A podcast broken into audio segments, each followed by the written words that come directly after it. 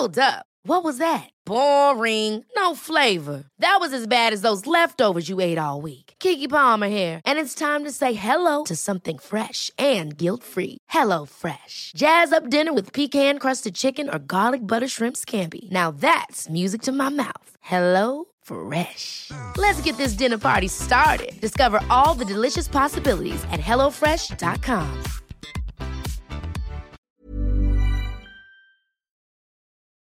C'est comme euh, un tsunami, un ouragan, une tempête d'amour et d'émotions. J'aurais vraiment aimé qu'on me dise que je pouvais pas tout faire et que c'est ok. Comment s'y retrouver au milieu de ce flot d'informations? Pas facile de trouver sa place. Hello et bienvenue dans Parlons Bambin. Je m'appelle Alexia Poirier, je suis infirmière puricultrice et aujourd'hui j'ai décidé de créer ce podcast pour toi, futur ou nouveau parent.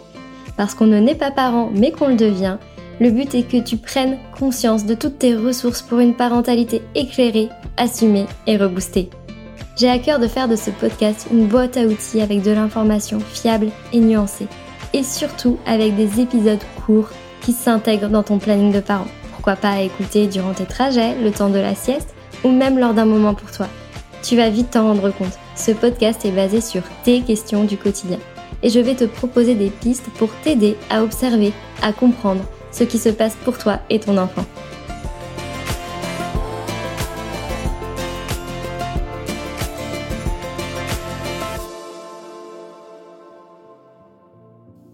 Cette année dans le podcast, je ne pouvais pas passer à côté de la semaine mondiale de l'allaitement. Elle est toujours célébrée vers le mois d'octobre en France.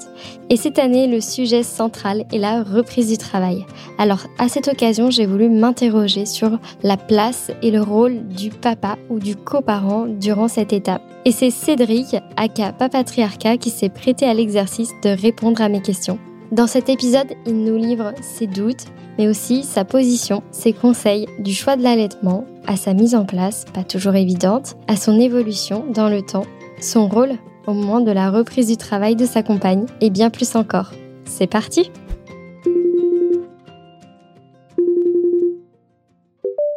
Hello Cédric, je suis ravie vraiment de pouvoir échanger avec toi aujourd'hui autour de la thématique de l'allaitement. Euh, J'imagine que tu as plein plein de choses à nous livrer et d'ailleurs j'ai préparé mes petites questions.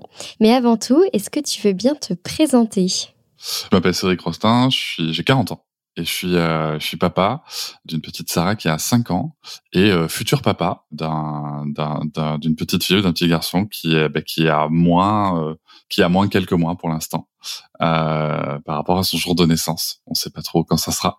Et je suis aussi du coup créateur du podcast La Patriarcat auteur du livre Tu vas être papa. Je fais aussi des conférences des des formations et, et, et je fais du coaching mais pas en parentalité Génial. Et est-ce que tu peux nous partager éventuellement la date du terme, sauf si c'est un secret? Le 25 février. Ah oui, donc au moment où on se parle, euh, c'est tout frais. On a fait, pour tout te dire, on, a fait la première écho, l'écho du premier trimestre euh, hier. Ah oui. Avec ce magnifique son. Attention.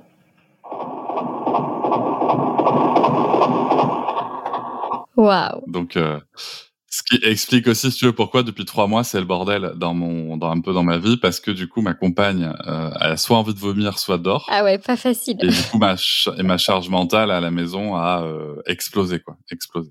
J'imagine, j'imagine. Ben, en tout cas, j'espère que les symptômes vont vite euh, s'apaiser sur ce premier trimestre.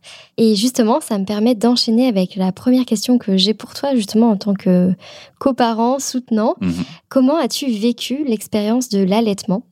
Alors, il y a, euh, y a plusieurs réponses à cette euh, à cette question. Euh, déjà parce que ma, ma, ma fille a été allaitée euh, 4 ans. Mmh Et du coup, le vécu a évolué parce que c'est une aventure qui évolue, qui a un regard social qui évolue, qui a un positionnement qui évolue aussi vis-à-vis de, de, de, de, sa mère. Donc, on va on va essayer de découper ça. Ce qui est très très cocasse, c'est que l'allaitement a commencé pour moi magnifiquement et pour ma compagne dramatiquement puisque elle, elle, elle était, en fait, elle sortait de césarienne. Elle était chaos technique. Ok. Mais vraiment, tu vois, elle avait 7-6 de tension. Enfin, c'était l'enfer pour elle. Et, euh, et moi, et, et pour elle, donc, cette première tétée qu'elle a passée après, après que Sarah soit sortie, pour elle, c'était vraiment pas agréable. Et, euh, alors que pour moi, c'était incroyable. Parce que, du coup, comme elle a été KO, ben, en fait, c'est moi qui appuyais sur le sein pour faire sortir le colostrum et tout, tu vois. Donc, j'avais une part. Direct dans le feu de l'action. Mais c'est ça, tu vois Exactement, tu vois, j'avais une part hyper active. Enfin, pour moi, c'était merveilleux. Euh, J'étais vraiment partie prenante dans cet allaitement et dans cette première tétée. Et après, les choses se sont. Euh, le, démarrage a été compliqué pour différentes raisons. Euh, césarienne, montée de lait tardive. Euh, aussi, il y a quelque chose d'environnemental à la maternité, c'est que à la maternité, on n'arrête pas de nous dire euh, vous n'y arriverez pas, ça monte pas, etc. pas forcément un soutien. Ouais, ouais, très vite, très vite. une des premières choses qu'on te dit, c'est non mais vous savez voilà, préparez-vous à pas allaiter. Enfin voilà, c'était vraiment ça. Et c'était vraiment un combat euh, pour ma compagne. Moi, j'avoue que sur ce sujet-là, euh, sur, l'allaitement, c'est elle qui a décidé en fait ce qu'elle voulait faire de manière tout assez logique puisque a priori c'est son corps quand même. Et si tu veux, euh, elle était vraiment dans ce combat-là de je veux allaiter et je veux allaiter le plus longtemps possible. Mmh je pourrais pas te dire exactement ce qui se joue en elle là-dessus, faudra, faudra peut-être l'interviewer, mais et si tu veux, euh, moi, je suis, je suis comme ça en observation, mais surtout en soutien, en mode, ok, on va trouver des solutions. On arrive à avoir une consultante en lactation à la maternité qui nous explique que, euh, ouais, que euh, faut pas paniquer, que ça va arriver. Et tu sais, tout ça, c'est c'est des temps très courts en fait, c'est quelques jours, mais en fait, c'est des jours très longs, quoi, euh, qui te paraissent très longs. Ouais, j'imagine. Et donc, on te dit ça, et la position, et euh, et le lait qui monte pas, etc. Donc beaucoup beaucoup de pression. On arrive à faire un dalle, et finalement, on rentre à la maison. Okay avec euh, avec ce dispositif de dalle où on se dit ok très bien c'est pas grave si on complémente un peu l'important c'est que ça monte. C'est ce que nous dit un petit peu la consultante en lactation à ce moment-là. Et euh, elle nous dit vous inquiétez pas l'important c'est que la, la, les, les tétés se fassent. Même si c'est avec un dalle même s'il y a un petit peu de complément le temps que le lait euh, monte c'est pas grave. Et puis le lait monte. Hurrah mais mais vraiment euh, assez rapidement. Ouais c'est ça mais assez rapidement en rentrant à la maison le lait, le lait arrive. Aussi parce qu'on est dans un environnement différent je pense tu vois. On est plus, plus au calme on est dans notre cocon à nous voilà y a moins de stress et puis il y a moins de gens qui te disent tu arriveras pas, tu arriveras pas, tu arriveras pas. Mhm. Et si tu veux, euh, donc moi, moi voilà, je suis, je suis là-dedans et, euh, et les premières semaines, bah ma foi, euh, toi en tant que papa laitant comme on dit ou coparent qui accompagne l'allaitement, tu es plutôt en mode, euh, ok, je vais faire l'intendance du truc quoi. C'est-à-dire que je vais nettoyer le tire-lait quand il faut tirer le lait, je vais m'assurer que ma compagne ait à manger, je vais lui amener un verre d'eau je vais, euh, je vais vraiment être dans l'intendance et, euh, et c'est un, un, positionnement qui reste intéressant. Et voilà, je vais m'occuper de tout ça et je vais surtout me rappeler que quand ma compagne allait, elle n'est pas en train de rien foutre. Totalement. Euh, puisque son corps dépense de l'énergie et, euh, ça c'est un truc que je trouve vraiment quand tu vois en discutant avec euh, d'autres darons, mm-hmm. c'est vraiment un truc où, où, on a vraiment tendance à penser que à l'été voilà c'est un truc qui repose la mère, alors qu'en fait non, son corps dépense de l'énergie. Euh, et en plus derrière il y a un shoot d'hormones qui fait qu'elle n'est pas forcément euh, hyper dispo tout de suite. Et oui, le fameux shoot en fin de tété. Donc si je comprends bien, un démarrage plutôt chaotique avec la césarienne, mais après ça semble rouler, non? Là, il faut savoir aussi qu'on est sur un moment où euh, Sarah, a, lors des tétés, a pas des tétés optimales. Il y a, euh, il y a de la prise d'air, il y a, il y a de l'inconfort. Euh, on va passer par tout un tas de trucs, le Juliette bromeux, machin, pour les pour les gaz, les machins, les trucs, les coliques. Voilà, tout le monde nous dit oui, c'est normal, c'est un bébé, euh, ça a des coliques, euh, machin, etc. Tout le monde nous dit c'est normal, c'est un bébé, c'est comme ça. Ok. Et puis on va avoir une autre consultante. Quand même, ça c'est un truc qui va travailler ma compagne. On va avoir une autre consultante en lactation, IBCLC ce coup-ci, certifiée IBCLC, qui s'appelle Aubrey Richardson avec qui ma compagne travaille maintenant, et qui, elle, va dire, hm, il y a, y a un truc qui cloche quand même. Il y a un truc qui cloche euh, dans, dans, la, dans la prise, dans la succion. Il y a un truc qui va pas. Et, euh, et elle va euh, dire, je pense qu'il y a quelque chose à creuser du côté d'un frein restrictif peut-être. Oui, c'est pas rien. Et du coup et du coup, euh, bon là-dessus, ma compagne peut, peut, être parfois, euh, mais elle a été bien inspirée, mais elle peut être parfois euh, assez assez incisive dans, dans, dans ses actions.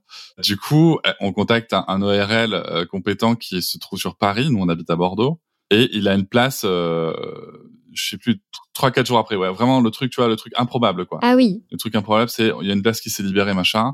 Et donc nous voilà à partir à Paris. Sarah a deux mois, deux mois et demi.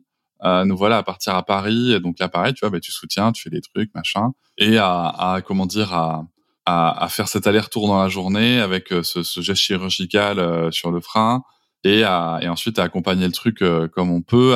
on, on, découvre aussi voilà certains trucs de thérapie manuelle qui peuvent aider. Par contre, en tout cas, ça change tout. Et donc, comment ça se passe après?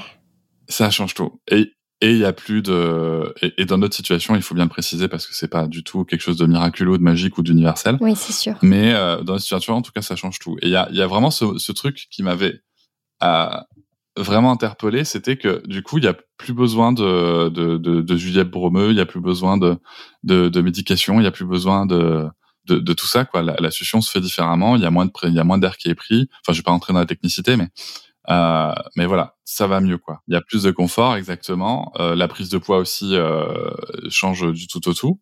Et moi, si tu veux, je me retrouve donc euh, à dire ok bon ben voilà, ça c'est fait. Donc en fait, tu soutiens, tu, tu soutiens, tu soutiens la décision. Et je pense que ce qu'il faut soutenir aussi, je pense que c'est là aussi que c'est important d'avoir ce rôle de coparent et, et de, de père et d'accompagnant de l'allaitement, c'est que à un moment la mère sent des choses c'est-à-dire que moi, ma compagne, elle me disait, je sais pas, il y a un truc qui, qui cloche, tu vois. Enfin, c'est pas. Euh, Son instinct à parler. C'est pas. Euh, non, je sais pas si c'est l'instinct, tu vois. Je, je, je, me méfie beaucoup du mot instinct maternel, mais euh, mais mais il y a quelque chose en tout cas qui fait que plutôt à la relation, tu vois. C'est euh, il y a quelque chose. En fait, tu vois, il y, avait quelques tétés qui étaient euh, optimales, quelques-unes, mm-hmm. mais la plupart du temps non. Et euh, du coup, en fait, une fois qu'elle avait découvert que les tétés pouvaient être optimales et elle voyait cette sensation différente, et surtout on voyait derrière qu'il n'y avait pas de problème de digestion. Euh, tu vois, donc elle, elle a, elle a pu décrypter tout ça. Et donc je pense que le, vraiment l'idée, c'est de soutenir encore une fois, de soutenir la, la mère, sa compagne dans ses ressentis, dans, dans, dans tout ça. Et, euh, et alors après, qu'est-ce qui va se passer? Euh, L'allaitement va se continuer. Donc on est sur un truc où euh, là c'est marrant parce qu'on n'a pas le même ressenti non plus parce que euh, on est sur un moment aussi où apparemment Sarah devait téter tout le temps dans le noir et tout machin. Et c'est marrant parce que avec le recul, je me demande si, euh... enfin, je sais pas, tu vois. Je, je pense qu'on a un désaccord avec ma compagne là-dessus parce que je me demande si c'était pas aussi euh, une pression qu'elle se rajoutait elle sur sur les conditions de téter. Donc je, je, je sais pas, faudrait faudrait poser la question.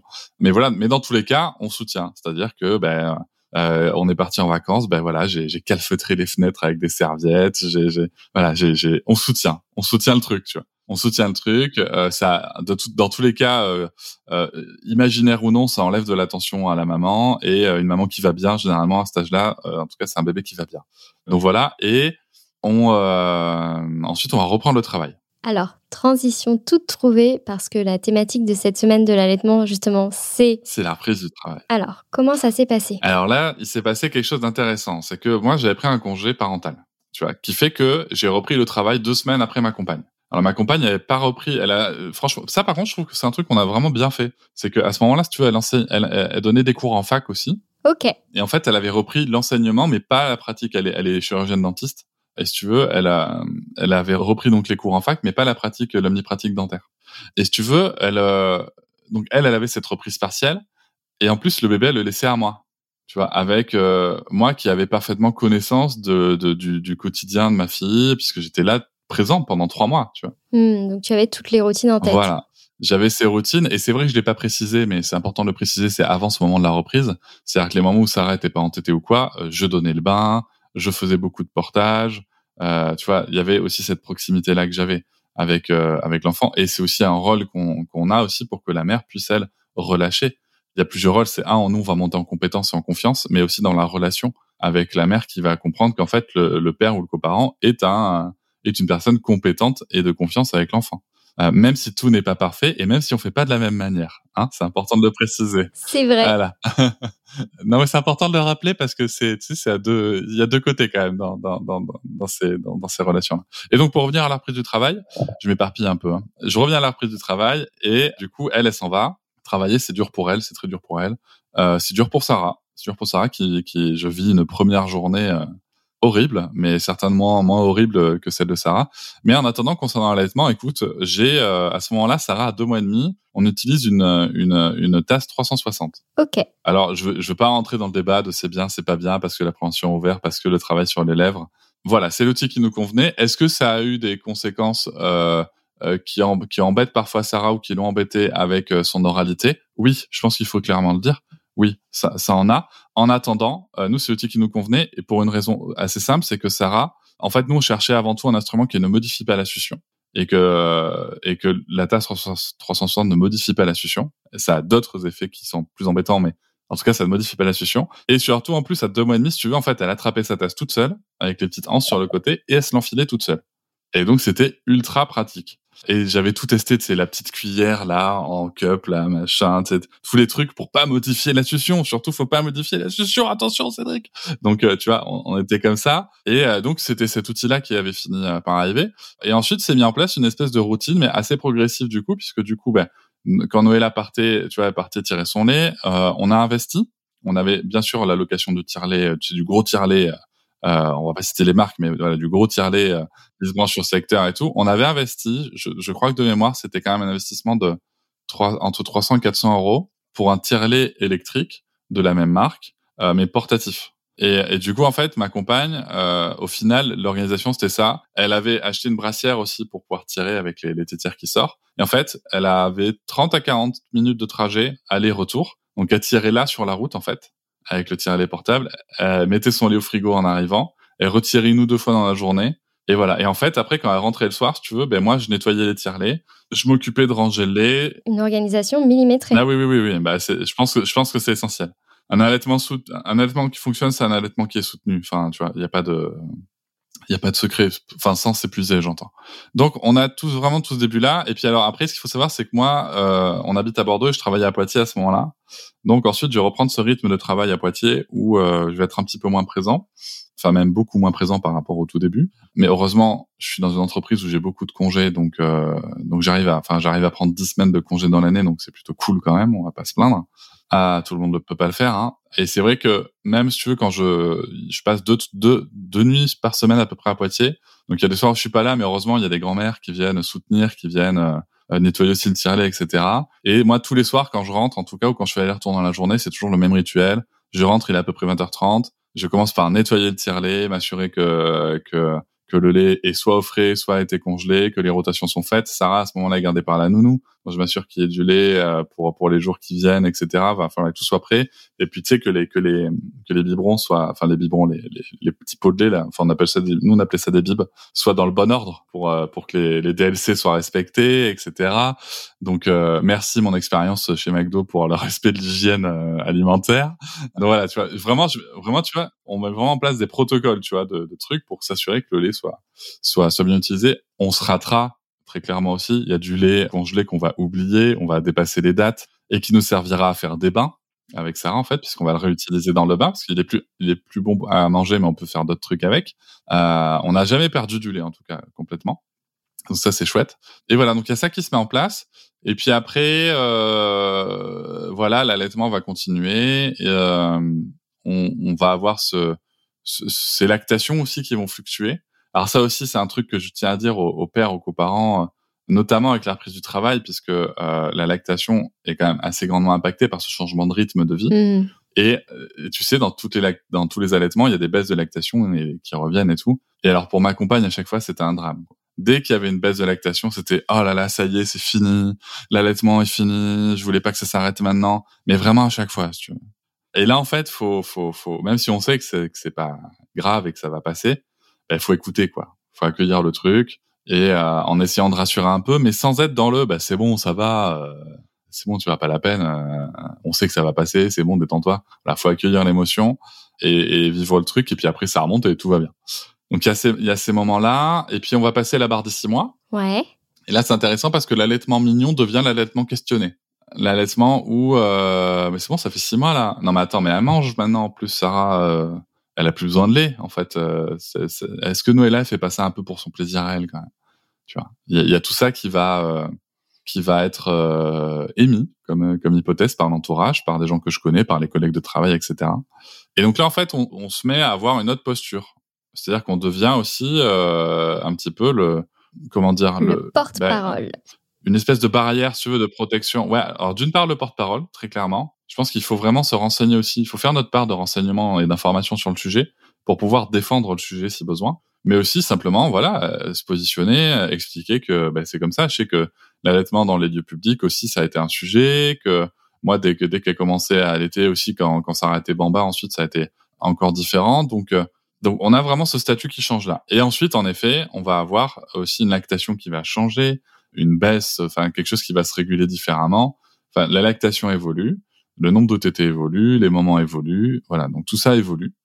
Et puis après, on va arriver aux 12 mois, tu vois. Alors là, on passe encore à autre chose. On est toujours dans le nourrisson, mais bon, euh, voilà, ça commence à bien bouger. Elle va apprendre à marcher quelques temps après. En plus, tu veux, nous, on avait enlevé les couches à ce moment-là. Enfin voilà, on était. Elle commençait vraiment de, de ressembler de plus en plus à, une petite enfant. Et du coup, euh, les gens commencent aussi à questionner des fois. En fait, je trouve que il y a vraiment un, tournant aussi quand les gens voient un enfant qui marche, qui va aller, qui va euh, téter. Mmh, là, ça interpelle. et l'enfant d'ailleurs qui vient téter debout parfois. Et là, les gens, il y a vraiment de tout type de réactions. Genre, mais pourquoi vous faites ça? Il y a des gens qui trouvent ça incroyable, qui disent, mais c'est merveilleux. Bah, là, on est vraiment sur quelque chose qui est, dans les réactions, qui est très clivant. Mais globalement, ça reste très positif. Après, il faut pas se mentir aussi, on a aussi un cercle qui nous connaît à force, voilà, qui qui vient pas trop chercher tout ça. Et puis on va avoir la barre des deux ans, donc euh, là, voilà, ben voilà, on a passé, on a fini la, la période nourrisson, euh, Sarah et Bambine, et donc là, voilà, là, elle commence à bien parler, etc. Et là, du coup, les gens, vraiment, là, là, tu sens que ça commence à interroger beaucoup de gens. En plus, elle dort encore avec nous. Donc, euh, tu vois, ça commence à interroger beaucoup de gens. Mais euh, ça va durer jusqu'à quand? Et là, il y a d'autres questions qui arrivent. Est-ce que Noëlla, ça la fatigue pas quand même? Etc. Euh, etc. Tu vois, on a vraiment toutes ces questions-là qui arrivent. Et là, en fait, c'est toujours le même rôle, le rôle d'expliquer, le rôle... Mais là, c'est vrai que si tu veux, tu arrives quand même à un an, un an et demi de pratique de, de défense du sujet. Donc, tu commences à, à, être habitué, à avoir une certaine facilité à expliquer. Euh, par contre, ce qui va se passer, ça va être autre chose. En tout cas, pour nous, pour notre expérience, c'est que je vois aussi que ma compagne s'épuise. Je trouve, enfin, en tout cas, moi, je trouve qu'elle s'épuise. Elle me dit qu'elle est épuisée, que euh, le cododo, c'est la fatigue, que les tétés la nuit, c'est la fatigue, parce que là, du coup, à deux ans, Sarah elle bouge beaucoup la nuit quand elle tête, etc. Et que ça la fatigue. On n'est plus, et, c'est vrai que c'est logique aussi, on n'est plus sur, la, sur le même shoot hormonal dans les tétés la nuit notamment qu'au premier mois et qu'au premier mois la première année etc donc euh, tout ceci se stabilise et évolue. Et c'est vrai qu'à un moment si tu veux je pense que il faut euh, c'est là où on peut avoir une position qui est pas facile à tenir parce qu'elle est ambiguë. Je m'explique. Il me paraît essentiel de rappeler que c'est pas parce qu'une personne se plaint des difficultés de son allaitement qu'elle veut arrêter d'allaiter. Je pense que ça c'est essentiel de s'en rappeler. Et en même temps et en même temps moi ma femme je l'aime. Tu vois? Et je vois qu'elle s'épuise. Et oui donc, à un moment, j'aimais l'idée de dire, est-ce que ça signe pas le moment où on devrait remettre en question l'existence de cet allaitement? T'as fait deux ans, tu vois, t'as suivi la reco de l'OMS, tout va bien, t'as as fait un super parcours. Est-ce qu'on peut pas s'autoriser à considérer ça? Alors la réaction est assez épidermique, hein, mais c'est pas du tout ce que je veux dire. Mais non, mais pourquoi est-ce que tout de suite on remet en question l'allaitement? Ça me saoule. Et moi, je lui explique très calmement que mais en fait, c'est pas une question de, moi, je suis pour qu'elle continue d'allaiter. J'ai pas de débat là-dessus. De toute façon, c'est son corps, c'est elle qui décide. Mais je suis aussi son compagnon de vie et je lui explique juste que si tu me voyais faire quelque chose que j'aime, mais qui m'épuise, est-ce que tu me dirais pas, Cédric, il y a peut-être un truc à, reconsidérer, tu vois, ou à changer. Et donc là, en effet, on va, euh, on, va y réfléchir. En fait, la solution va venir de Sarah, comme toujours, par ailleurs, puisque Sarah va décider du jour au lendemain qu'elle allait dormir dans son lit. Ok, donc là, un nouveau tournant. Voilà. Donc, euh, elle va toujours s'endormir avec une tétée, mais elle décide du jour au lendemain qu'elle va dormir dans son lit. Ok. Et du coup, en fait, ça va régler le problème. Et, et l'allaitement va continuer. Et on va arriver aux trois ans. Et aux trois ans, euh, voilà. Là, Noëlla commence à se dire, bon, hein, on a, c'est quand même pas mal. Euh, voilà. Est-ce que je suis toujours dans un équilibre? Elle est dans un équilibre où c'est toujours ok pour elle. Mais on, voilà, on commence à se dire, est-ce qu'on va pas voir venir la fin? Et on en parle avec Sarah. Et Sarah nous répond, moi, j'arrêterai de téter à quatre ans. Ah ah. Et donc? Je regarde Noëlla, ça a l'air de lui convenir. On dit OK. Et donc, arrivé 4 ans, là, c'était quand même plus difficile. Hein. Faut pas se mentir. Je, sais que c'est important de parler de l'allaitement. Euh, moi, je fais la promotion de l'allaitement au sein, il n'y a pas de débat. Mais je pense qu'il faut pas cacher la réalité. Là, à 4 ans, voilà, c'est difficile. Je voyais des tétés que Noëlla pouvait faire, euh, où euh, elle avait, enfin voilà, je vais pas dire qu'elle se forçait, mais en tout cas, voilà, il y avait, c'était plus pareil, tu vois. C'était la fin, fallait que ça se termine. Et du coup, voilà, elle a, euh, ça, ça s'est calé comme ça avec euh, une diminution des TT. On a découvert ce que Ingrid Bayo appelle les TT euh, à l'amiable, c'est-à-dire où il y a vraiment de la négociation. Maman, je veux TT. Ah ben non, attends, pas tout de suite. On verra tout à l'heure, en fin de journée, après le goûter. Voilà, on, va avoir tout ça. Donc là, on cadre. Exactement. Et puis comment ça va se passer, tu vois, un petit peu. Euh, donc, euh, donc voilà. Mais et en même temps, tout en expliquant. Et en même temps, c'est vrai qu'il y a ce pouvoir magique de la TT que j'ai alors je vous le dis les gars, il y a des trucs que vous allez envier. C'est-à-dire Parce que non mais attends, quand même, soyons clairs là-dessus. Quand même, je pense qu'il faut être clair là-dessus, c'est que ta fille fait une crise. Elle a, ta fille a trois ans, elle fait une crise, elle est triste, elle est malheureuse. Toi, t'as pas de sein pour allaiter, tu vois. Et euh, tu euh, et tu mets en place des stratégies. Tu écoutes, tu prends du temps, machin. Tu vois, tu tu, tu l'écoutes, tu l'écoutes parler, tu l'écoutes sangloter. Et puis c'est pas facile des fois, tu vois, de voir son enfant en crise et, et, et d'être disponible émotionnellement en même temps. Donc tu fais, tu fais ça, tu fais ça, et ça prend du temps. Et, et pour l'endormir, pareil, tu vois, ça prend du temps, etc. Et à contrario, ta femme, euh, ça, ta fille fait une crise, elle sort son téton, son mamelon, d'ailleurs, on va, on, va plus dire, elle sort son mamelon, elle lance une tétée, et c'est fini. Magique. C'est, c'est quand même un cheat code, tu vois, moi qui suis gamer, euh, c'est quand même un cheat code euh, incroyable, quoi. C'est, c'est, tu dégaines ton mamelon et c'est fini. Donc, donc c'est vrai qu'il y avait ça aussi, si tu veux, et pareil, pour recréer le lien, moi, j'étais, enfin, j'étais beaucoup plus présent à ce moment-là, puisqu'en 2020, euh, quand Sarah avait euh, un an et demi, j'ai arrêté de travailler à, à Poitiers. D'ailleurs, j'ai arrêté de travailler tout court dans une entreprise pour rester auprès de ma femme et de ma fille. Donc, euh, c'est vrai que depuis que Sarah avait un an et demi, j'étais à la maison. et puis après, il y a eu l'instruction en famille et tout qui fait que j'étais extrêmement présent. Et c'est vrai que je trouvais ça très pratique que ma compagne qui était moins présente et juste à sortir son mamelon et pouf, le lien était recréé comme voilà, le lien était parfait comme par magie et euh, je trouvais ça c'est incroyable. Donc il y avait tout ça et c'est vrai aussi que voilà, c'est vrai que quand tu te balades, c'est pratique. Quand tu vas te baigner à la plage et que ton enfant ressort avec les lèvres bleues qu'il a froid, euh, tu te tapes pas une crise parce que en fait, elle sort elle sort son mamelon et boum, euh, elle, elle était contre sa mère et au chaud en train de téter et hop, c'est pratique. Et puis pour partir en vacances, moi j'ai trouvé ça extrêmement pratique. Moi j'ai rien contre les biberons, les gens qui donnent les biberons, j'ai pas de débat là-dessus. Mais pour en avoir parlé avec des amis qui ont absolument pas eu d'allaitement au sein, eux, ils ont vu la praticité du truc, quoi. C'est quand tu pars en vacances, ben, en gros, t'as un porte-bébé, une écharpe, ce que tu veux, et, euh, et les seins de la maman. et c'est fini. et t'as pas de boîte de lait, de machin. Et pour arriver sur la fin de cet allaitement, donc Sarah a 4 ans, on lui rappelle euh, un petit peu avant, si tu veux, tout ce qu'on s'était dit. Et oui. Et euh, elle dit, ouais, ouais, mais je vais arrêter d'allaiter. Ok, très bien, pas de problème. Ça, c'était l'année dernière. Et euh, on voit que la tétée qui va être la plus complexe à faire partir, c'est la tétée euh, d'endormissement le soir. La fameuse. Euh, du coup, se met en place tranquillement sur l'été, voilà, euh, graduellement du bah non, attends, on va on va on va arrêter voilà, on a dit qu'on allait arrêter. Alors quelle tétée tu veux garder? Voilà. Quelle tétée tu veux absolument garder? Elle voulait absolument garder la tétée d'endormissement le soir. OK, donc elle a gardé ça quelques temps, un mois, je crois un mois et demi. Et puis en plus, on va pas se mentir, on est parti en vacances euh, en tente de toit. C'est nous en fait, on, on, fait du camping sur le toit de la voiture. Et, et, clairement, bah voilà, du coup, on dort tous ensemble. Bah, c'est plus facile aussi pour nous de conserver ça sur l'été pour l'endormissement. Mm-hmm. Et si tu veux, après, ben après les vacances, ce qui va se passer, c'est que ben on va enlever cette tétée en faisant euh, ce qu'on appelle du renforcement positif. C'est-à-dire que Noëlla avait préparé un petit tableau avec des étoiles et des lunes, je crois, et en fait, euh, si, si Sarah vient faire dix jours d'affilée sans en s'endormant sans téter le soir, elle avait un petit cadeau, je crois, ou un truc, euh, je sais plus ce qu'elle avait eu, un, livre ou quelque chose, je sais plus. Et, du coup, en fait, elle a fait ses dix nuits. Et en fait, dix nuits, voilà, c'est un petit peu la, la, la, durée qui est plutôt chouette pour euh, pour faire la, la, scission en douceur, tu vois.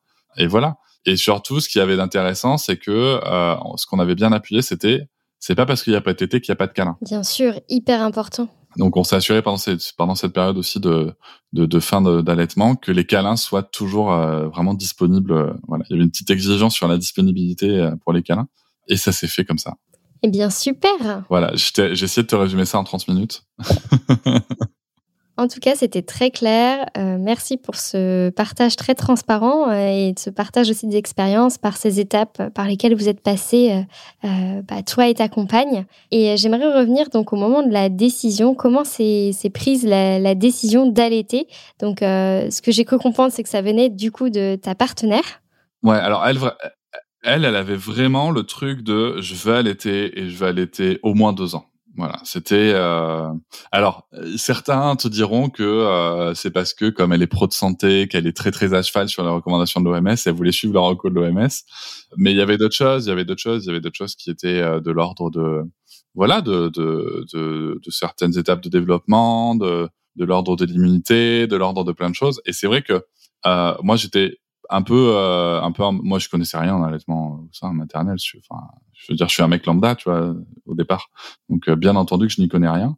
Et si tu veux, elle a ce moment où euh, où elle va me dire, bah attends, on va regarder un docu. On a regardé le documentaire La Voie lactée, euh, produit par Jupiter Film. Et là, je suis en émerveillement total, tu vois. Je lui dis, mais c'est incroyable ce que ça fait, l'allaitement. Ah, attends, mais en fait, on peut même avoir des anticorps, machin. Il suffit qu'il y ait une tétée, ça passe par la salive. 20 minutes après, les anticorps sont dans le lait. Mais c'est ouf. Enfin, voilà, tu vois. Donc, je vois, je vois ça. Et je me dis, OK, on y va, tu vois. Je te soutiendrai je te soutiendrai. Quoi qu'il arrive, je te soutiendrai. Il y a vraiment ce côté-là, si tu veux, de découverte où je me dis, c'est incroyable. Et donc, il faut soutenir, quoi. Il faut soutenir. Et après, tu découvres comment est-ce que je soutiens. Comment est-ce que je soutiens Voilà, ben, tu soutiens euh, en faisant preuve d'écoute, en, en, en, faisant de l'intendance et, et en t'assurant que, que la maman est bien. En tout cas, on sent bien par ton témoignage que c'est vraiment un, projet, pour le coup, euh, qui a été mené à deux et que c'est sûrement pour ça qu'il a perduré dans le temps. Ça me fait penser, euh, quand j'étais en consultation en PMI, euh, un papa s'était présenté à moi. C'était la première fois que je rencontrais ce couple et il me disait, mais on allait. Donc c'était vraiment une affaire d'équipe.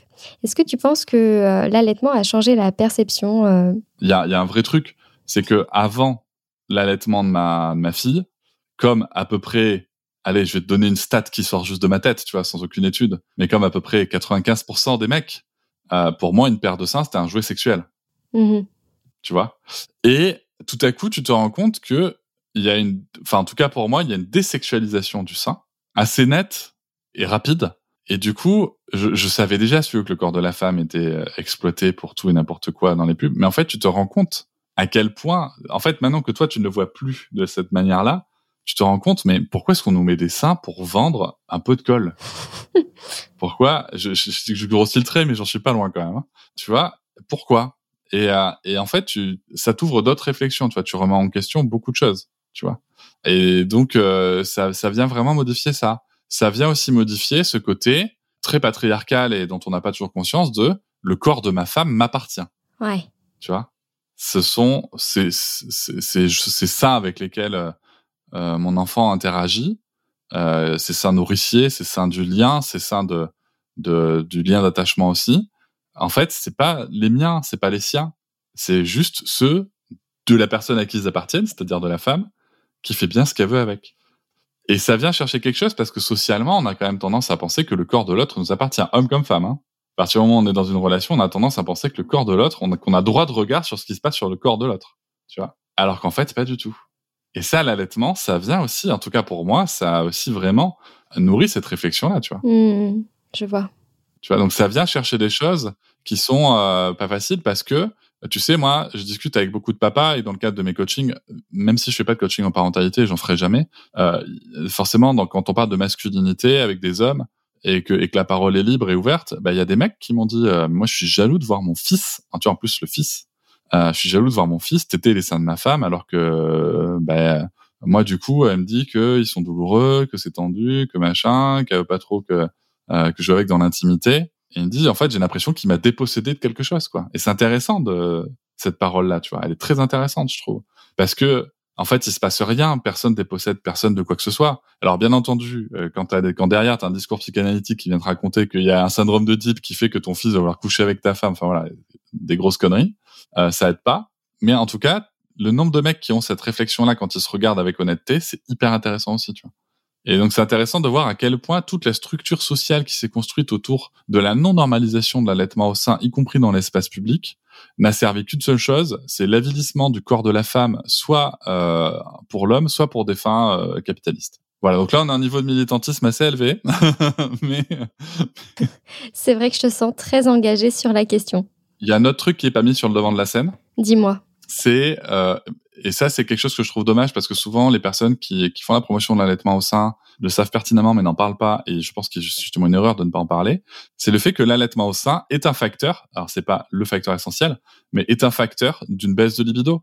Tout simplement parce que quand on quand on allaite, et pas que quand on allait, je précise juste après, mais quand on allait, il y a une grosse charge de prolactine qui est, euh, qui, qui, est envoyée dans le corps, et une des, un des effets de la prolactine, c'est de réguler la production de testostérone, et la testostérone influe sur la libido. Et euh, ce qui est intéressant aussi, et c'est pour ça que je vais encourager les mecs, au lieu de se dire, oh là là, mon dieu, ma femme va avoir moins de libido, on s'en fout un peu sur, sur le moment. Déjà, un, parce que je pense qu'on a tous été adolescents et qu'on sait tous très bien se débrouiller tout seul pour évacuer la pression. Voilà, disons-le clairement. Le deuxième point, c'est que attention les gars, sachez que la nature étant bien faite, si vous aussi vous avez des comportements proximaux avec vos enfants, c'est-à-dire du portage, du pot à pot, du câlin, etc., vous allez vous aussi sécréter de la prolactine. Et oui, c'est pas réservé aux femmes, même si l'hormone de l'allaitement, elle n'est pas réservée aux femmes. Et ça peut aussi aider à réguler justement euh, la testostérone pour éviter. Euh, alors ça, va sur la libido certes, un élément sur la libido, mais aussi les comportements agressifs. Donc euh, en tout cas impulsifs. Donc voilà, tout ça, une fois que tu le sais, je dis pas que c'est plus facile de voir la relation qui évolue ou pas, tu vois. Mais en tout cas, tu comprends ce qui se passe. Et comprendre, c'est déjà plus facile, je trouve. C'est très juste ce que tu dis là, et ça permet aussi à l'homme, le coparent, euh, de pouvoir prendre de la hauteur aussi.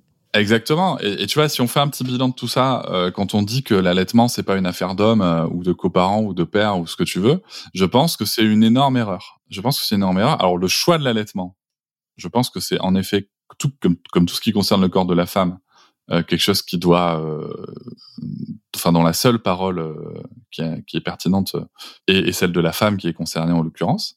Mais à côté de ça, si tu veux, je pense qu'il y, a un vrai travail d'information et de, transmission à faire au niveau des pères et des coparents que, ben, en fait, la mère quand elle allait, comme on disait tout à l'heure, ben, euh, elle, elle est pas en train de se reposer que la mère quand elle allait, elle est pas en train de te tromper. Que la mère quand elle allait, ben, surtout si elle allait longtemps, ben il y, y aura a priori un effet sur la libido.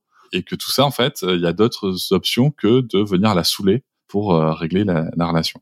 Et c'est totalement juste. Et d'ailleurs, la période du postpartum n'est vraiment pas facile pour les couples. Donc, si on peut éviter ce genre de confusion, eh bien, c'est mieux.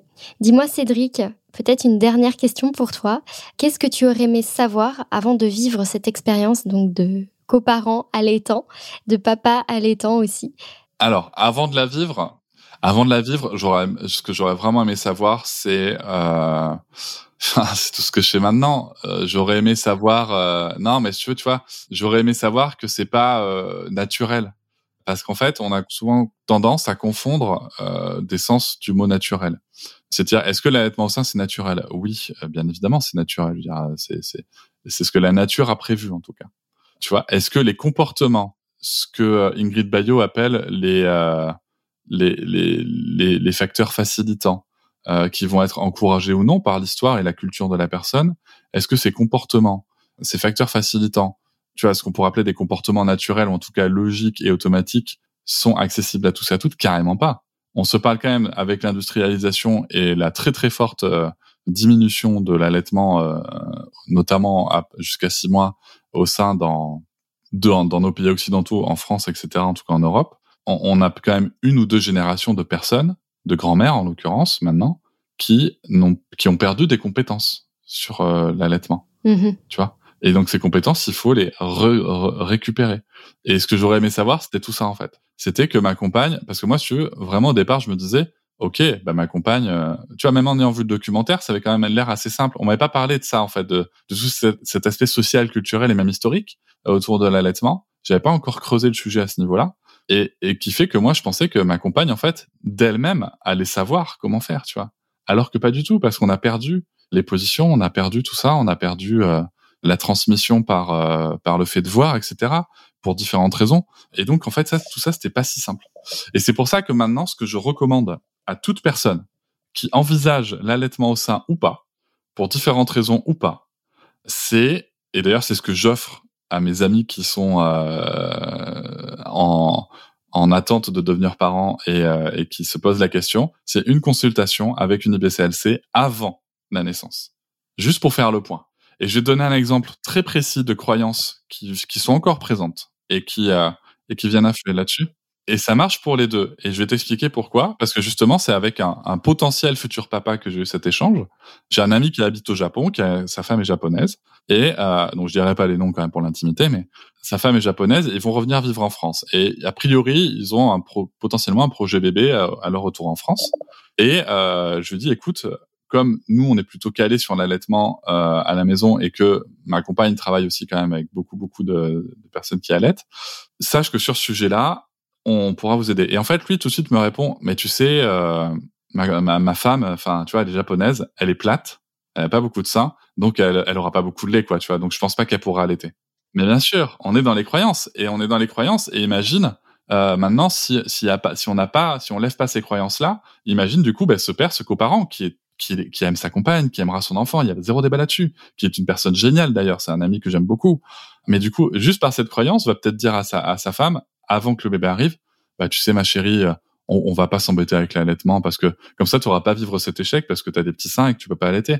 Tu vois Oui, donc ces croyances peuvent impacter le démarrage de l'allaitement avant même le départ. Exactement. Et du coup, la, la, la, la consultante, l'IBCLC, si tu veux, qui voit le couple parental et le couple allaitant en, avant la, la naissance, ben, peut permettre de lever tout ça et de faire comprendre à chacun et chacune qu'est-ce qu'on peut attendre de, de, de cette situation et quel est le rôle de chacun et chacune. Et enfin, dernière question bonus, il y en a une qui me vient à l'esprit là maintenant. Est-ce que tu aurais un outil à conseiller peut-être aux coparents qui vont bientôt allaiter et qui nous écoutent? Ah oui, on, peut, on peut, citer euh, le, le, guide très illustré de, de l'allaitement, euh, qui, qui, je pense, est clairement pour moi une bible. Voilà, vraiment à, à mettre entre les mains des, des, des, des parents et coparents qui veulent euh, allaiter. quoi. Effectivement, c'est une Bible et en plus, il y a beaucoup d'illustrations, c'est tourné sur l'humour. Personnellement, j'adore aussi. Vraiment, merci Cédric de nous avoir partagé aujourd'hui dans cet épisode tes réflexions, ton cheminement durant ce, beau parcours et cette belle histoire qu'est l'allaitement. Peut-être bientôt une seconde histoire d'allaitement qui sera peut-être différente comme chaque enfant est différent. En tout cas, j'ai hâte de suivre tes aventures et on reste connectés. Et n'hésitez pas à découvrir le podcast Papatriarcat. Merci Cédric. Merci à toi. Voici les quatre points clés à retenir selon moi pour cet épisode. On l'a vu dans cet épisode, l'importance de soutenir les observations mais également les croyances de sa partenaire afin d'enlever les tensions et de valoriser cette personne dans sa compétence en tant que parent. C'est hyper important.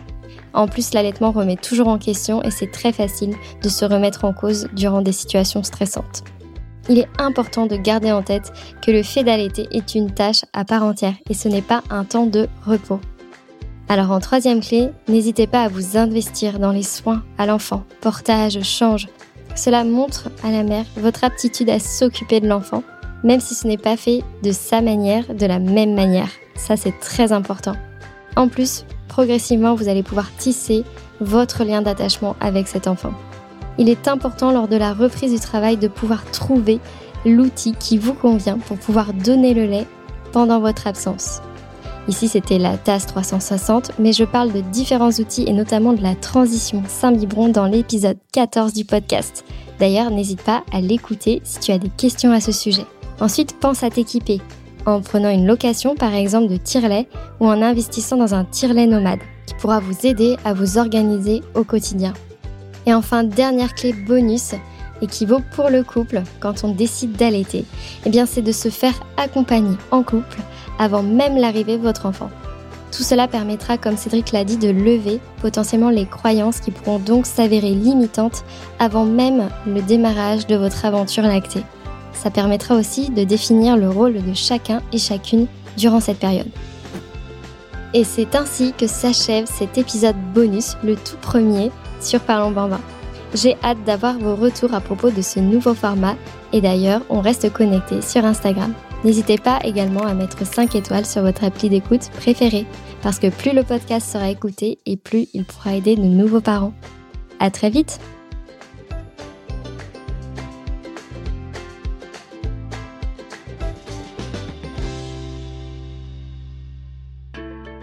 Merci à toi pour ton écoute et ton attention durant cet épisode. J'espère qu'il t'a donné des pistes de réflexion et que mes tips vont t'apporter une touche de soutien dans ta vie de parent. Si toi aussi tu as une question et que tu veux participer à la création d'un épisode, tu peux me l'adresser dans la boîte à questions sur mon compte Insta Parlons Bambin. Plus aucun parent seul face à ces questions. Voilà mon ambition. Car pour moi, un parent informé est un parent qui a le choix. Si tu partages cette conviction, tu peux mettre ta pierre à l'édifice en diffusant ce podcast autour de toi. Objectif, parlons bambin dans toutes les oreilles des futurs ou nouveaux parents. Alors n'hésite pas à mettre un cœur, 5 étoiles ou même commenter sur l'appli d'écoute de ton choix. À très vite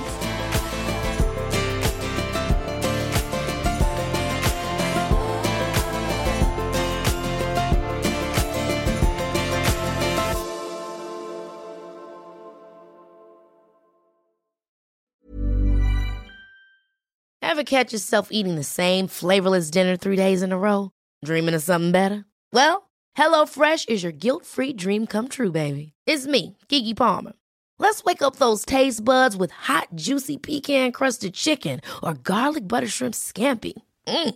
Hello Fresh. Stop dreaming of all the delicious possibilities and dig in at HelloFresh.com. Let's get this dinner party started.